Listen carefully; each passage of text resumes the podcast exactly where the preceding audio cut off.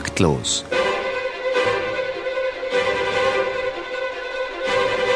Das Musikmagazin von BR Klassik und der neuen Musikzeitung.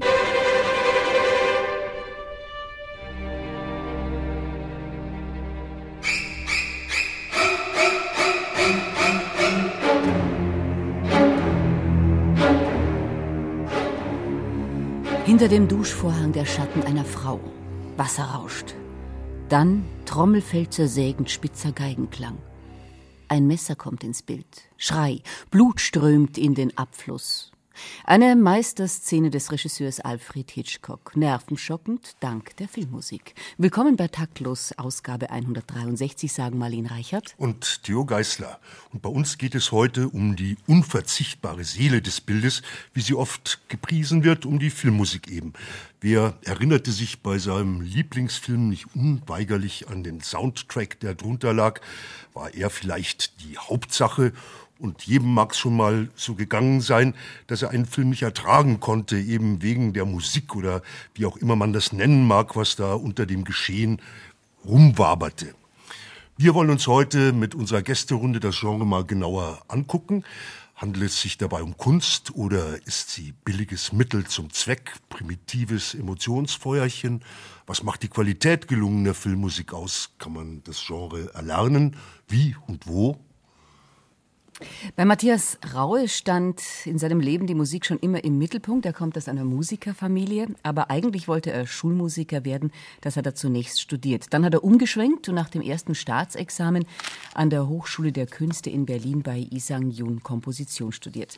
Matthias Raue hat für diverse Film- und Fernsehproduktionen die Musik geschrieben und seit 2008 ist er Professor für Filmmusik und Sounddesign an der Filmakademie Baden-Württemberg. Schönen guten Abend, Herr Raue. Guten Abend. Warum der Schwenk zur Komposition? Der Schwenk äh, beruhte eigentlich darauf, ich habe Schulmusik studiert und äh, habe während des Schulmusikstudiums einen Lehrauftrag gehabt an einer Fra einem Frankfurter Gymnasium. Ähm, da habe ich entdeckt, dass eigentlich die Vorstellung in mir, Musik zu kreieren, stärker vorhanden war als zu lehren, was sich dann in der letzten Zeit sehr verändert hat durch die Filmakademie.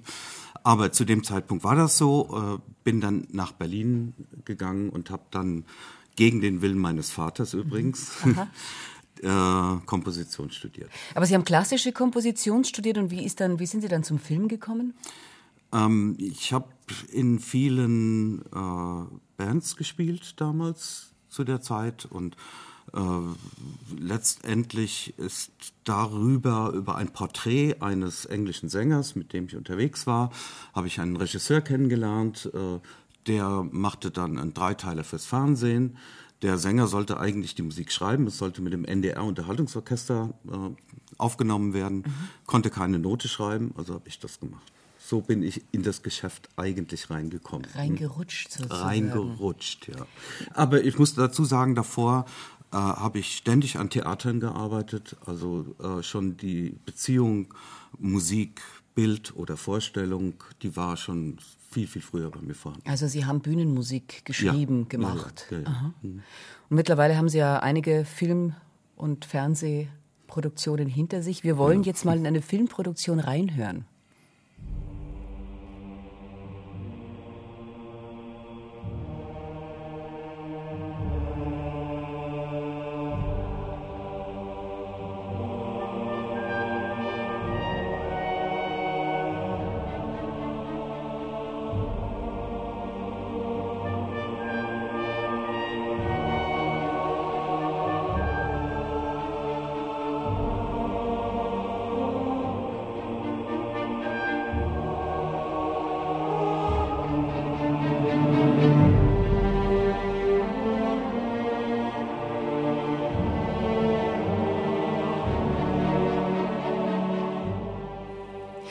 Raue, das ist jetzt Musik zu einem richtig großen Kinofilm.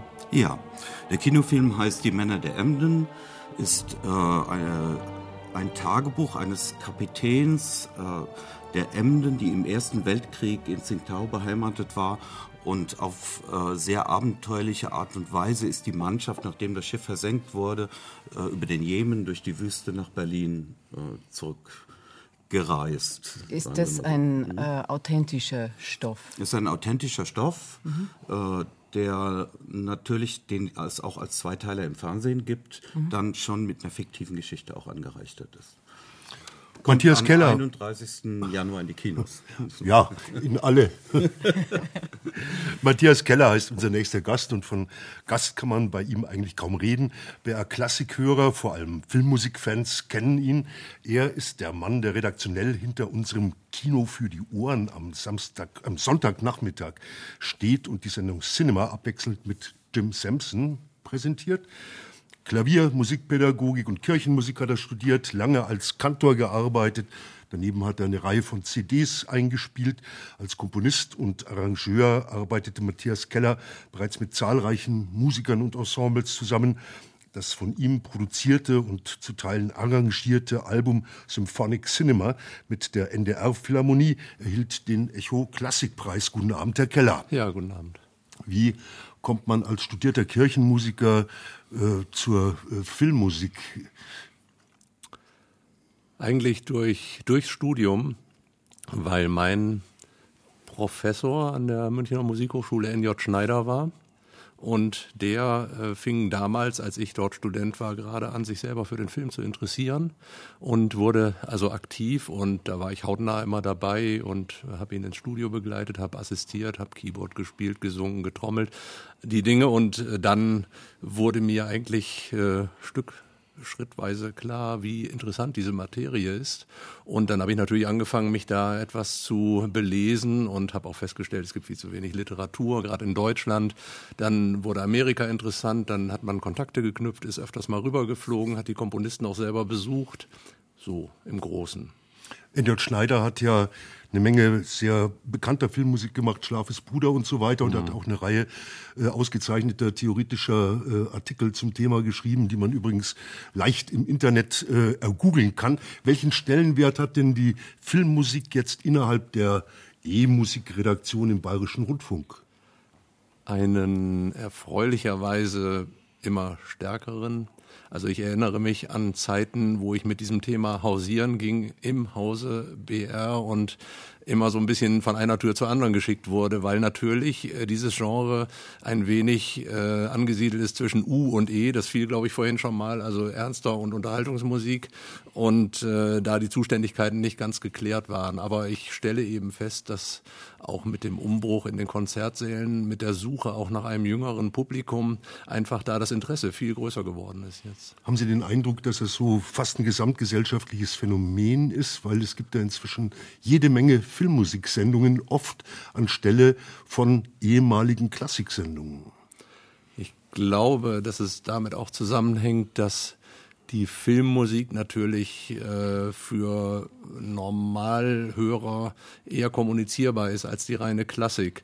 Das äh, liegt auch sicher daran, dass ja die Inhalte durch den Film transportiert werden. Die Leute gehen ins Kino nicht primär der Musik wegen, aber die Musik äh, hat dann möglicherweise eine starke, ähm, eine starke Wirkung und bleibt hängen und ähm, Dadurch äh, sind viele Leute in der Lage, sehr wohl auch Stellung zu beziehen zu Filmmusik, weil sie ja die Sujets kennen und äh, müssen sich aber nicht zwangsläufig auch in der Sonaten-Hauptsatzform oder solchen Dingen auskennen.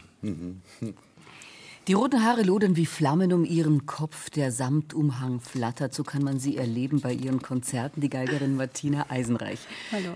Hallo, mit drei hat sie bereits ihren ersten Musikunterricht bekommen. Mit 15 war sie Jungstudentin an der Münchner Musikhochschule, wo sie zunächst klassische Komposition studiert hat, später auch Komposition für Film und Fernsehen. Und nach dem Diplom hat sie ihre Studien in Filmmusik und Sounddesign vervollständigt an der Filmakademie Baden-Württemberg bei Professor Raue. Genau. Ja.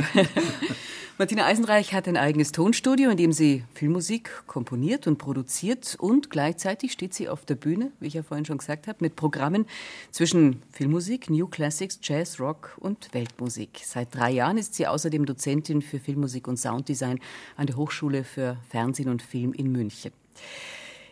Liebe Frau Eisenreich, ist denn die Frau Eisenreich, die auf der Bühne steht, eine andere als die, die im Tonstudio sitzt? Naja, ich würde mal sagen, das ergänzt sich sehr gut. Also ich brauche auch diese beiden Felder. Das ist sehr, sehr stark polarisierend. Das eine auf der Bühne ist ganz stark intuitiv und man hat auch diesen direkten Draht zum Publikum, was einem sehr zugutekommt, wenn man dann wieder ganz allein im stillen Kämmerchen sitzt und äh, sich daran erinnert, was die Menschen eigentlich berührt. Ähm, Befruchtet das eine das andere. Ja, genau. Mhm. Und was fasziniert Sie an Ihrem Beruf als Filmmusikkomponistin besonders? Das sind, ich würde mal sagen, drei drei Dinge. Zum einen diese Anforderung, die gestellt wird, jetzt im Gegensatz zu, wenn man absolute Musik schreibt und sich selber Rahmen steckt, innerhalb von dem man kreativ werden möchte. Man bekommt Anforderungen von dem Film, von dem Regisseur. Es muss was geschaffen werden, was, ähm, was dazugehört. Das gibt immer wieder ganz neue kreative Impulse. Das ist sehr schön ähm, an diesem Job. Und dann als Musikerin auch die, die Verbindung dieser ganzen Genres. Es ist, wir haben es vorher schon angesprochen, die normalerweise die Trennung zwischen E-Musik und U-Musik, die in Deutschland sehr, sehr stark ist, die ist dort völlig aufgehoben. Im Gegenteil, man geht in sämtliche Genres, die es gibt. Also jede mögliche Musik kann bei Filmmusik auftauchen und, das, und auch miteinander verbunden werden. Also man kann kreuz und quer alles verbinden, was sonst nicht verbinden werden sollte oder normalerweise nicht verbunden wird. Mhm. Und das ist natürlich auch, auch sehr schön. Mhm. Können Sie das, was Sie für den Film schreiben, auch auf der Bühne verwenden? Ja, das, äh, ich springe da immer wieder hin und her. Mhm. Ja. Spielen Sie auch Sachen, die nicht von Ihnen sind? Ja, ähm, doch, ja klar. Jeder hat so Lieblingsmusiken, von denen man sich gerne inspirieren lässt. Mhm. Ja, und Sowas werden wir jetzt, glaube ich, hören. Martina Eisenreich hat neben ihrer Geige auch ihre Quartettkollegen mitgebracht. Und das sind Christoph Müller Gitarre, Stefan Glaubitz Kontrabass und Wolfgang Lohmeier Percussion. Und mit denen zusammen spielt sie jetzt Blessing Neigern von Jerry Sperling und I Found the New Baby von Spencer Williams. Im Moment kämpft sie allerdings noch mit dem Anschluss der Geige an den Verstärker, aber das wird sich sofort gelegt haben. Bitte.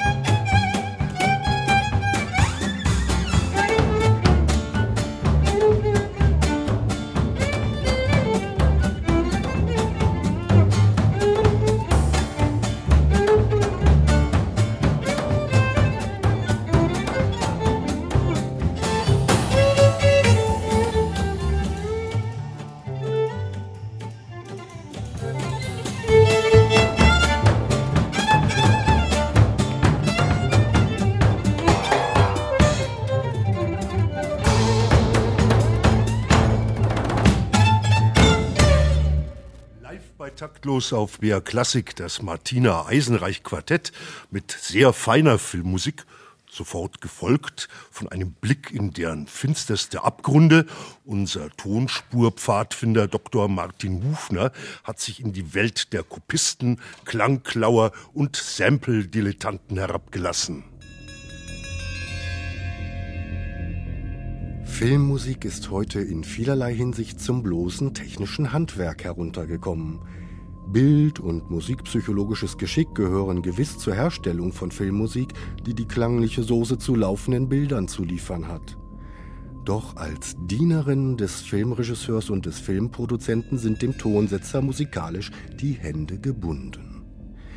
Die meisten Film- und Fernsehkomponisten bedienen sich daher einfach am Musikbaukasten der Vergangenheit – zur Not auch mit Stilkopien, die knapp am musikalischen Diebstahl vorbeischrammen.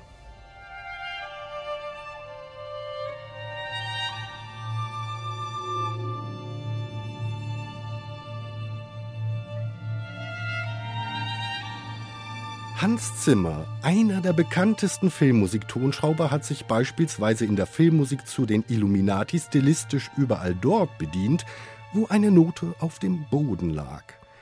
Die Musik eines Arvo Pärt ist dann auch nur Tonabfall aus dem Setzkasten der filmmusikalischen Klangmanufaktur, die man besser eine musikalische Verarbeitungsmaschinerie der Musikgeschichte nennen müsste.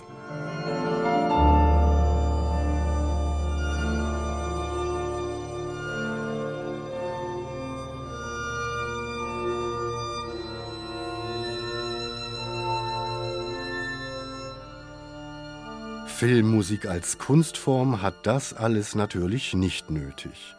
Sie muss auch nicht, wo die Töne nicht reichen, auf musikphysiologische Taschenspielertricks wie subfrequente Schwingungen zurückgreifen, die man nicht hört, sondern direkt ohne Absicherung und Umwege fühlt und die in die Nervenzentren der hörenden Zuschauer eindringen.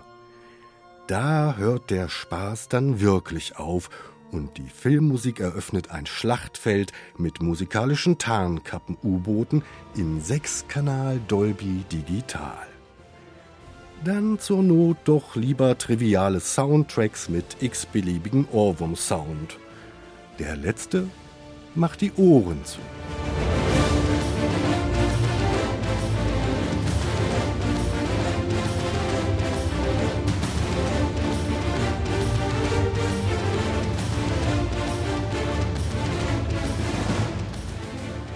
Tja, ist es bloß Handwerk, Technik oder steckt auch Kunst dahinter? Die Filmmusik ist heute Thema in Taktlos und bei uns sind die Filmmusikprofessoren Martina Eisenreich und Matthias Raue und unser Filmmusikredakteur hier bei BR Klassik, Matthias Keller. Frage in die Runde. Ist der Unterschied zwischen klassischer Komposition und Filmmusik ein qualitativer unter dem Motto Filmmusik dient? Herr Keller, Sie haben gerade so ein bisschen skeptisch geguckt. Also jetzt müssen wir, glaube ich, erstmal ein Geheimnis lüften, das nicht jedem so präsent ist. Das ist nämlich die Tatsache, dass Filmmusik immer in allerletzter Minute zum Opus dazukommt. Nicht immer, aber sehr, sehr oft.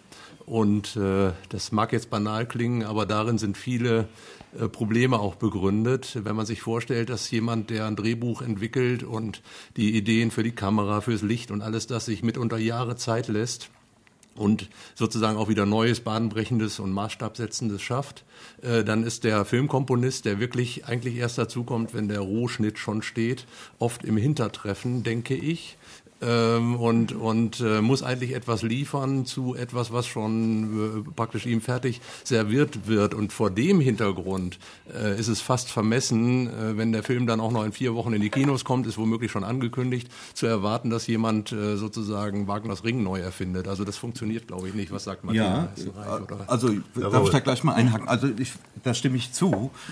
Dazu kommt aber auch, dass natürlich äh, beim Filmschnitt die äh, Regisseure sehr gerne mit vorhandener Musik äh, arbeiten und das schon unterlegen, danach auch schneiden und dann der Komponist in die missliche Lage kommt, Richtig. dass er äh, mit Temp-Tracks, sogenannten Temp-Tracks konfrontiert wird und äh, da heißt es dann immer so schön, ja genau so, aber anders. Also Temp-Tracks, wenn ich das genau. kurz ergänzen darf, mhm. könnte man vielleicht äh, übersetzen auch mit Gebrauchsmuster. Das ist ja eine ja. Riesengefahr. Also mhm. es gibt Komponisten, wenn sie ganz renommiert sind, die verbitten sich sowas und sagen, also wenn ich hier den Film das erste Mal sehe, möchte ich bitte gar nichts darin hören.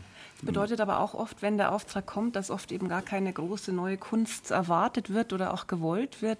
Ähm, und dann wird das ganz schnell zu einer handwerklichen Anfrage, die da oft kommt von der Produktion, die ganz genau mhm. wissen, was sie wollen, davon auch nicht weit abweichen wollen. Das erinnert mich manchmal, erinnert mich, erinnern mich solche Anfragen eher wie bei einem, bei einem Schreiner zum Beispiel, der, der eine Einbauküche liefern soll. Also das ja. ist dann. Mhm, wo dann Farbe vorgegeben ist und, und, und also eigentlich alles vorgegeben ist. Genau, es ja. benötigt aber natürlich trotzdem noch eine Menge Handwerkskunst, um das trotzdem in der vorgegebenen Zeit äh, zu tun. Man gibt aber seinen künstlerischen Status damit dann natürlich ab. Genau, das, mhm. damit äh, geben Sie dem eigentlich recht, dass es in dem Fall dann wirklich eigentlich Handwerk ist. Ja, äh, zunächst mhm. mal schon. Dienstleistung. Dienstleistung, der Filmmusiker ist Dienstleister. Und wann kommt dann die mal. Kunst ins Spiel? Aber aus der Dienstleistung ein äh, tragfähiges, eigenständiges, den Film ergänzendes, den Film unterstützendes, dienendes Produkt zu machen. Dafür ist jede Menge Kreativität gefragt. Äh, dann kommt noch dazu, dass äh, erstmal der Filmmusiker, na klar, Handwerk können muss, und zwar ein sehr umfassendes Handwerk, was ein eigenständiger, sagen wir mal, absoluter Komponist in dem Maße vielleicht so gar nicht braucht. Mhm. Ja der Filmmusikkomponist äh, muss es mhm. aber abliefern können. Mhm. Und zwar auf so. Mhm. Also jetzt komme ich wieder als Kirchenmusiker, weil diese Unterscheidung ist mir natürlich sehr präsent. Also da wird bei Filmmusik immer schnell vom Handwerk gesprochen, als mhm. mindere das die Qualität. Ehrlich gesagt bin ich auch als Kirchenmusiker auch ein Handwerker. Ich bin auch jemand, der bestimmte Dinge erbringen muss, der im Liturgieablauf äh, an bestimmten Stellen nur sich zu Wort melden darf, auch dort dramaturgisch eine Funktionsübung wahrnimmt. Also das sind alles Dinge, die sind sehr verwandt. Und trotzdem würde ich sagen, und das wäre ja auch schlimm, wenn es anders anders wäre, äh, machen Kirchenmusiker auch Kunst, selbstverständlich. Also das ist, glaube ich, nicht das Unterscheidungsmerkmal. Und überhaupt in der, in der Vielkunst oder in dieser Gesamtkunstfilm äh, verbrauchen sich ja alle Dinge zugunsten äh, eben des Gesamten. Also ich weiß nicht, äh, ob wir da wirklich weiterkommen. Gibt es äh, denn typische Qualitätsunterschiede zwischen einer vielleicht etwas preisgünstigeren Fernsehproduktion und ihrer Musik und einem großen Spielfilm kann man bei großen Spielfilmen, äh, die ja auch Hits generieren, James Bond, Adele und so weiter, kann man da sagen, Mensch, da wird viel mehr investiert, äh, ja. deswegen kommt da was Hochwertiges also, raus. Selbstverständlich, eine ein Kinofilmproduktion hat einen zehnmal so hohen Etat mhm. wie eine mhm. äh, normale 90 Minute, Minute Fernsehproduktion. Und äh, vor allen Dingen auch zehnmal so viel Zeit. Ja? Also da kommt dazu, dass äh, ich nicht in zehn Tagen äh, einen 90 Minuten vertonen muss, sondern äh, da habe ich dann schon äh, ja sieben, acht Monate, äh, äh, um dahin zu kommen. Und, und dazu kommt aber auch die Erwartungshaltung wiederum, äh, welche Arbeit abgeliefert werden ähm, soll oder was erwartet wird. Denn im Kino setzt man eigentlich voraus, dass der Zuhörer komplett aufmerksam ist dem Film gegenüber. Das heißt, man, man traut sich viel mehr, es kann alles viel subtiler wirken. Bei Fernsehproduktionen setzt man beim, beim Komponieren voraus oder auch der, der Redakteur, der Regisseur weiß, das Publikum, das bügelt vielleicht vor dem Fernseher, also vielleicht bügelt man, man telefoniert gerade noch, schaut mal, was gerade auf dem Herd liegt. Und dann muss die Filmmusik ähm, eventuell viel mehr das zusätzlich noch illustrieren, was man ohnehin schon im Bild sieht was ja auch die Kunst wieder, wieder schmälert. Mhm. Dagegen beim Kinofilm ist man grundsätzlich viel offener, auch, auch ja. für, für Dinge, die vielleicht nicht so Mainstream ähm, behaftet sind. Ja. Ich wollte noch ergänzen, dass ja der Kinofilm auch eine absolute Ausnahmesituation ist. Wir werden ja sozusagen aus dem Alltag heraus zwei Stunden lang in eine Dunkelkammer gesetzt und äh, unter ganz äh, bestimmten entkoppelten Bedingungen äh, nehmen wir dann das wahr, was uns der Film bietet. Und äh, da ist natürlich viel mehr, sind diese Nuancen auch, was Filmmusik also da unten herum alles tut, die sind natürlich viel stärker wahrgenommen, als wenn jetzt so etwas äh, fernsehtechnisch umgesetzt wird, wo wir eben tatsächlich konkurrieren mit dem Kühlschrank und mit, dem, mit der Straße, die draußen vorbeigeht. Mhm. Und äh, für mich ist der große Reiz, wenn ich das noch eben anbringen darf, äh, von, von Filmmusik gerade, äh, da gibt's das dumme Wort, sie wird komponiert, um überhört zu werden. Äh, das ist natürlich eigentlich Quatsch und es ist hörpsychologisch oder wahrnehmungspsychologisch wieder richtig. Der große Reiz ist ja, dass dann trotzdem jemand, ich sag mal John Williams, ein großer Name, es schafft, sich in die ganze Sache hineinzuspielen, ohne dass man ihn wirklich ganz bewusst wahrnimmt. Aber an irgendeiner Stelle flackert dann ein Thema auf, was uns begleitet, auch noch lange nach dem Kino. Mhm. Mit äh, günstig zu erwerbendem MIDI und Home Recording Equipment kann jeder Bastler Hochglanz-Sound digital erzeugen. Hat das schon was mit Filmmusik zu tun? Ja, also erstmal das bezweifle ich. Mhm. Äh, Hochglanz-Sound mit MIDI. Äh, äh, Samples hinzubekommen, ist nicht so einfach. Und äh, ist das ist auch nicht so billig, wie das jetzt hier klingt. Aha. Erstmal jetzt rein ökonomisch gesehen. Äh, zum einen und zum anderen äh, muss man da auch sein Handwerk können. Ich kann ein, ein MIDI-Orchester nur dann als wirkliches Orchester klingen lassen, wenn ich weiß, wie für ein Orchester geschrieben werden muss, wenn ich instrumentieren kann, ja. wenn ich weiß, wie die Einzelinstrumente in ihren Bereichen klingen. Kann man das dann schon einsetzen? Beim Film? Naja, also es wird ja schon häufig gemacht, äh, schon aus mhm. äh, Geldgründen. Natürlich. Mhm.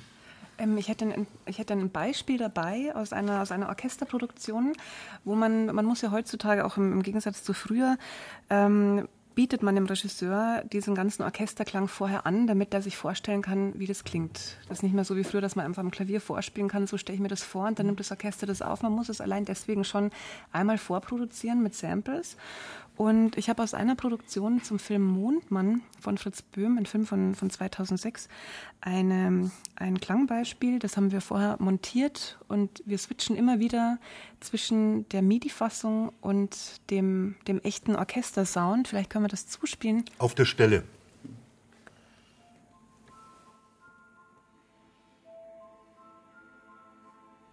Wir sind jetzt im MIDI. Und jetzt switcht's in echtes Orchester.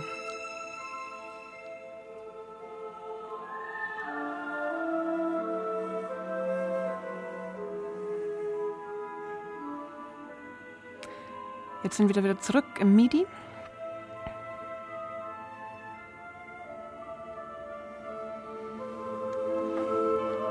Und jetzt kommt wieder das Orchester. MIDI.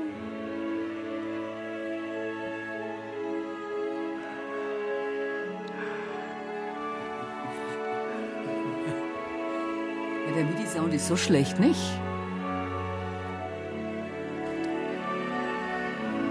Und jetzt macht's wieder auf. Ich bin nur in der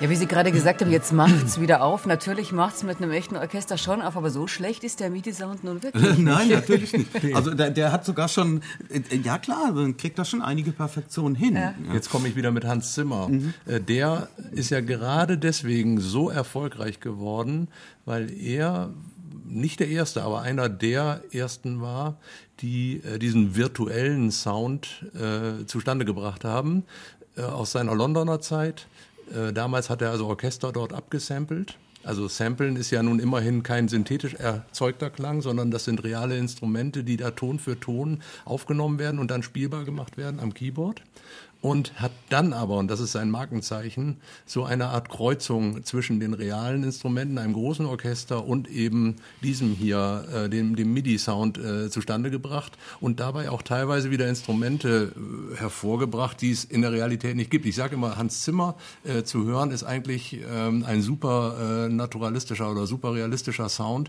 Es klingt schöner, als es jemals vom echten Orchester sein kann. Ja, und Hans Zimmer behauptet von sich selbst, dass er in Deutschland nicht reüssieren konnte, weil er keinen äh, Hochschulabschluss gemacht hat und weil er nichts Anständiges studiert hat.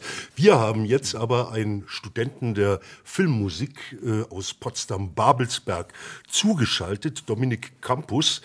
Äh, er ist seit 2011 Masterstudent im dritten Semester der Filmmusik an der Hochschule für Fernsehen und Film Konrad Wolf, Potsdam-Babelsberg, kommt ursprünglich auch aus der Klassik, hat Klavier gespielt und war aber schon immer begeisterter Cineast. Guten Abend, Herr Campus.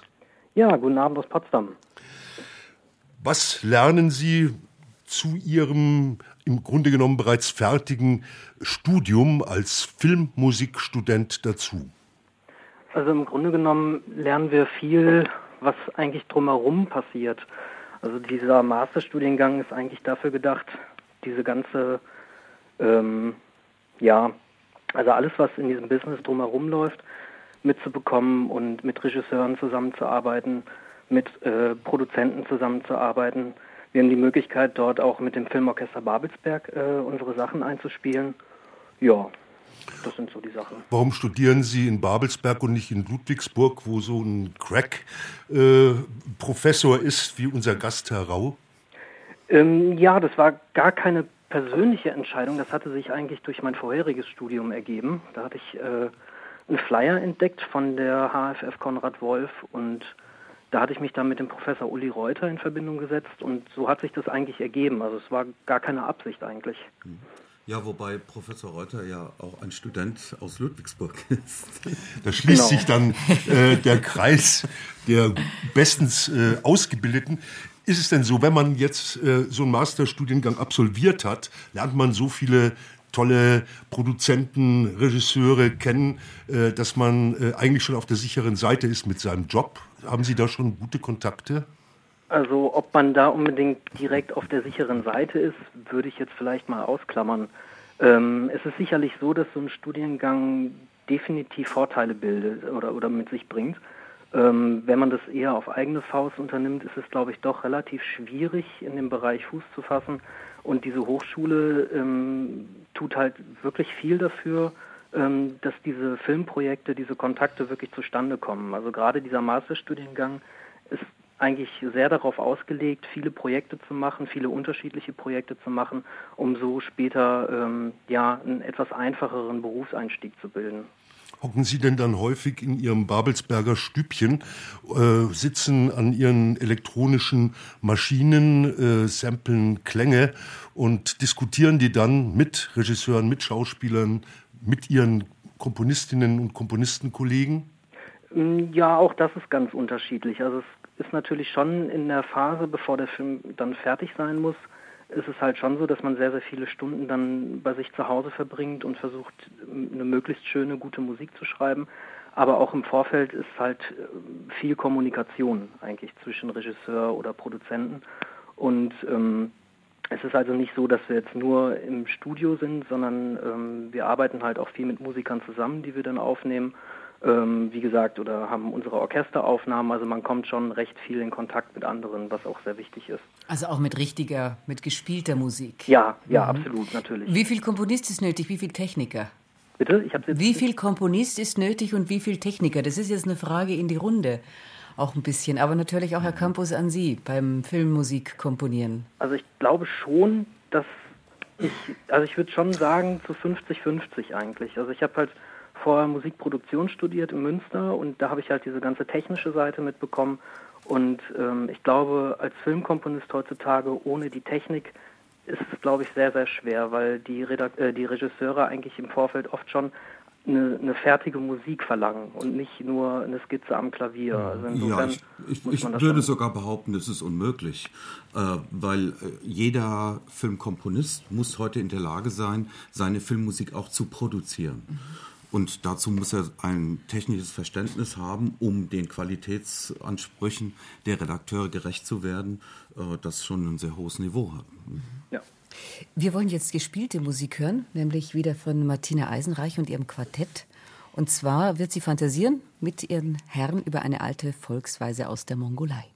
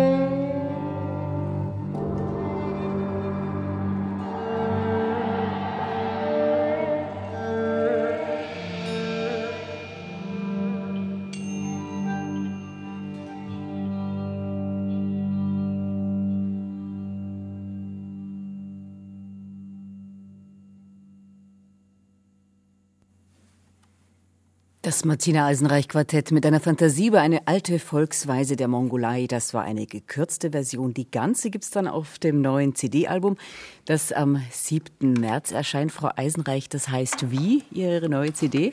Ja, das fragen wir uns auch gerade. Ah. wir haben noch eine Woche bis zur Abgabe. Ich hoffe, unser Label hört zu. genau. Also nach einem Titel wird noch äh, gesucht. Genau, E-Mails sind herzlich willkommen. Genau. genau.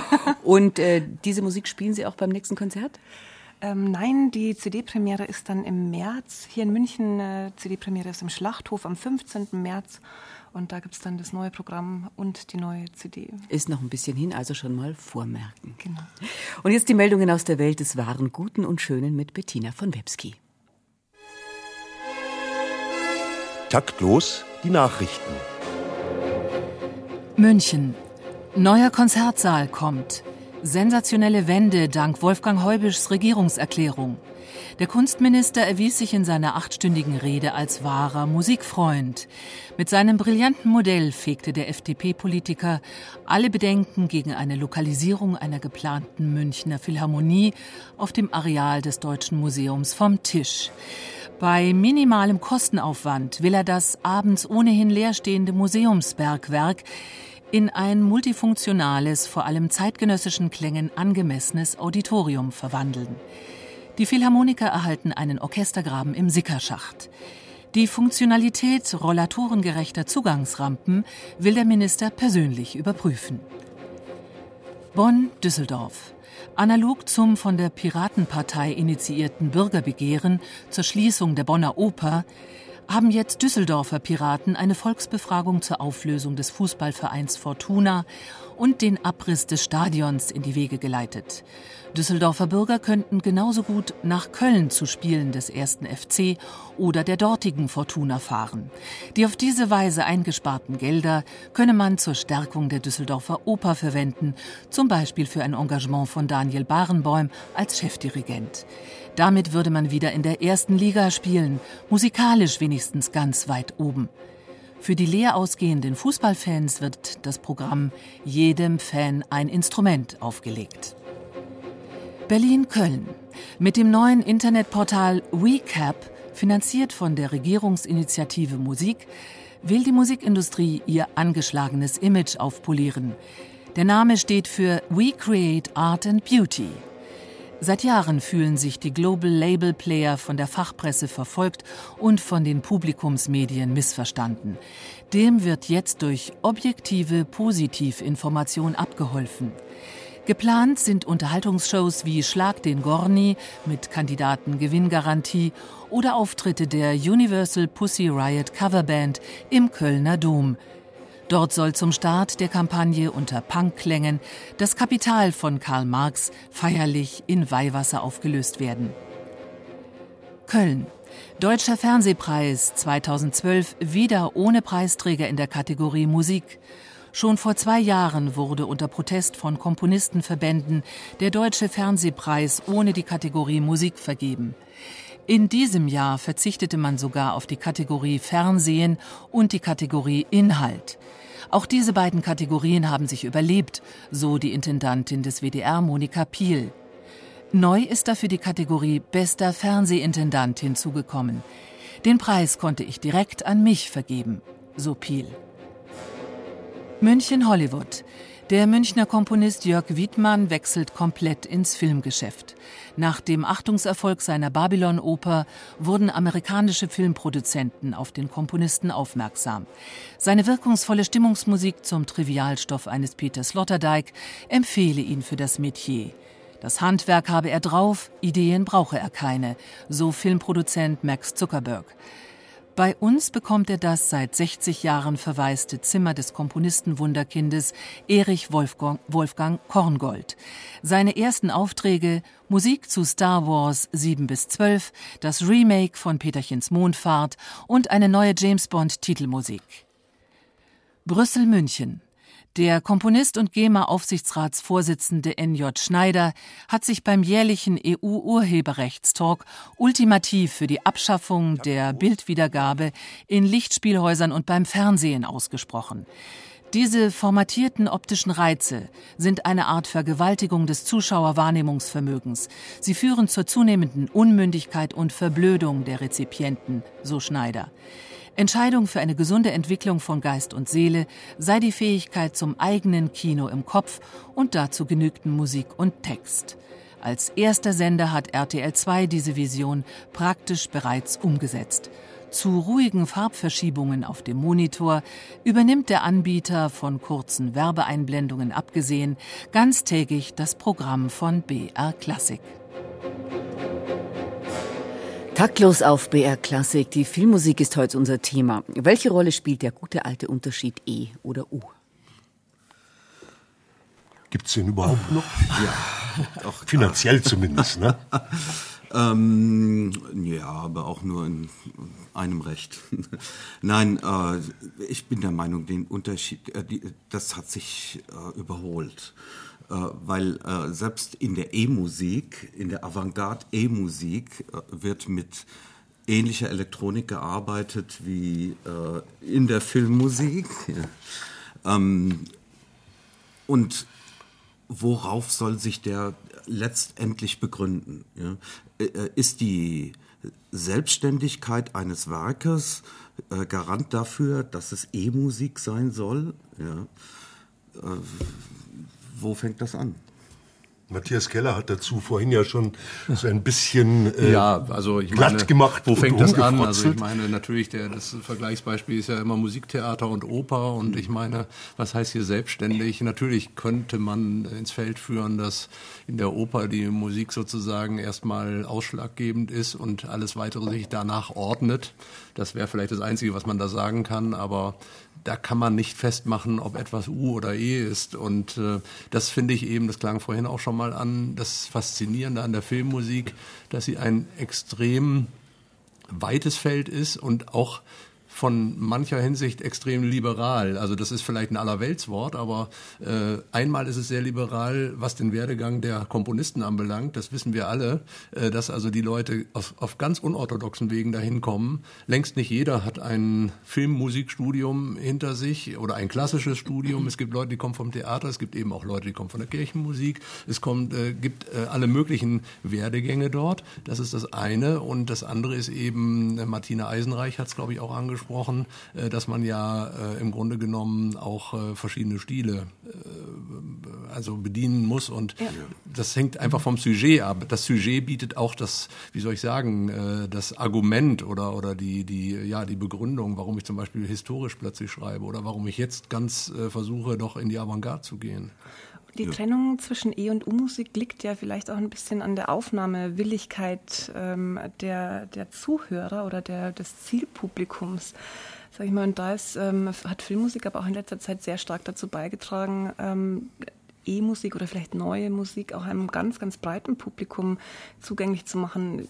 Es ist immer grundsätzlich so, dass mit, mit Bildern Musik und ungewöhnliche Klänge viel bereitwilliger aufgenommen werden. Also zum Beispiel so eine Filmmusik wie bei, bei Matrix damals, mhm. Don Davis. Mhm. Das erinnert eigentlich eher an eine Klangwelt wie bei Penderecki, wo die Leute, wo Mainstream-Publikum vielleicht im Konzertsaal aufstehen würde und gehen und denkt, was soll ich damit wir anfangen? wir haben am Anfang Psycho gehört. Das ist ein sehr gutes Beispiel ich nenne das immer das Avantgarde-Paradox. Also das ist genau dieser Zustand, wo Leute vielleicht, dieselben Leute aus dem Konzertsaal gingen, also ich unterstelle das jetzt, wenn diese Klänge äh, kämen, aber im Film äh, wird es nicht nur hingenommen, sondern es gibt eine regelrechte Fangemeinde. Und es gibt ganz viele, nicht nur Splatter-Movies, aber da ist es natürlich besonders angesiedelt, äh, Exorzist und welche Filme auch immer, wo also ganz viel äh, George Crump und all diese Dinge kommen. Und es funktioniert. Es Stanley Kubrick seinerzeit, der alte schöne Science-Fiction-Klassiker 2001, Odyssee im Weltraum, ja, aber Ligeti, Vollfett. Ja, ja, nur der ist natürlich ein Beispiel, eigentlich ein Negativbeispiel, weil äh, das, was in dem Film sind, sind ja alles Temp-Tracks. Es gab ja eine Komposition dazu. Oliver North hat ja äh, die Musik zu diesem Film geschrieben. Nur äh, Stanley Kubrick hat das, wollte die nicht. Der wollte lieber die Temp-Tracks. Die wurden dann teuer gekauft. Äh, Ligeti war eine Riesenhürde. Der wollte das gar nicht. Nee, aber, aber Ligeti, es gibt einen O-Ton, ich habe ihn sogar zu Hause, mhm. wo Ligeti äh, noch kurz vor seinem Tod erzählt hat, äh, dass er nur ein paar hundert Kröten dafür gekriegt hat. Mhm. Äh, von wegen teuer. Passiert. Und der ist, der ist sogar von dem Filmstudio noch unter Druck gesetzt worden, wenn, äh, denn damals war er noch nicht so berühmt und äh, dann hat er gesagt, mei, ja, dann gebe ich halt die Rechte her.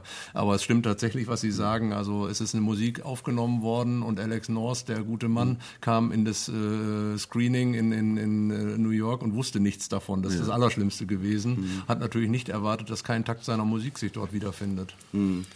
Ja, oder Janus Quazzi, wo ja. dann zum Beispiel Philipp Glass, Philipp Glass Klar. eigentlich einen Soundtrack äh, dazu komponiert hat, wo man nicht weiß, äh, vermittelt der Soundtrack mehr Bilder oder der Film. Äh, ja. Mir ging es so. Ja.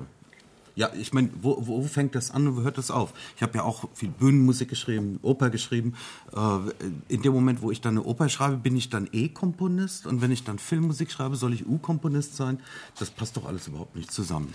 Also äh, ich glaube, diese Unterscheidung, die könnte man wirklich ja, mal begraben. Da sage ich immer, wir haben ja selber auf BR Classic diesen Werbeclip gehabt mit äh, George Frederick Handel. Und äh, äh schön, dass man nach 250 Jahren immer noch in der Hitparade ist. Ich meine, Handel in diesem, mit dem Maß gemessen ist ein U-Komponist gewesen, aber natürlich auf höchstem Niveau. Ja, natürlich. Er war auch ein Dienstleister im Übrigen, ja. ja Wie ein Filmkomponist. Er musste für bestimmte Situationen, äh, wurde von ihm verlangt, ein bestimmtes Genre zu erfüllen. Mhm. Dienstleister, Informationsdienstleister sind auch wir, aber ich fürchte, unsere Informationszeit neigt sich schon wieder auf bittere Art und Weise dem Ende. Schade eigentlich, aber wir werden ja noch was hören und darauf freuen wir uns. Da werden wir die Frau Eisenreich gleich nochmal an ihre Geige bitten.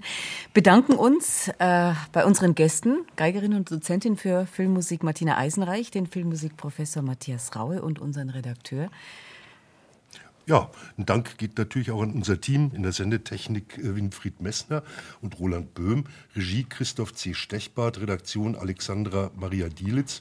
Nachhören können Sie die Sendung wie immer unter nmz.de slash taktlos. Da finden Sie auch Informationen zu unserem nächsten Thema. Wir starten wieder im Februar mit Vorschlägen zur Revolutionierung des Urheberrechts. Am Mikrofon verabschieden sich Marlene Reichert und Theo Geißler und Martina Eisenreich steht schon mit der Geige am Kinn im Kreise ihres Quartetts und wir hören jetzt die vier Musikanten mit einer alten osmanischen Weise, die Ihnen vielleicht aus Pulp Fiction bekannt ist.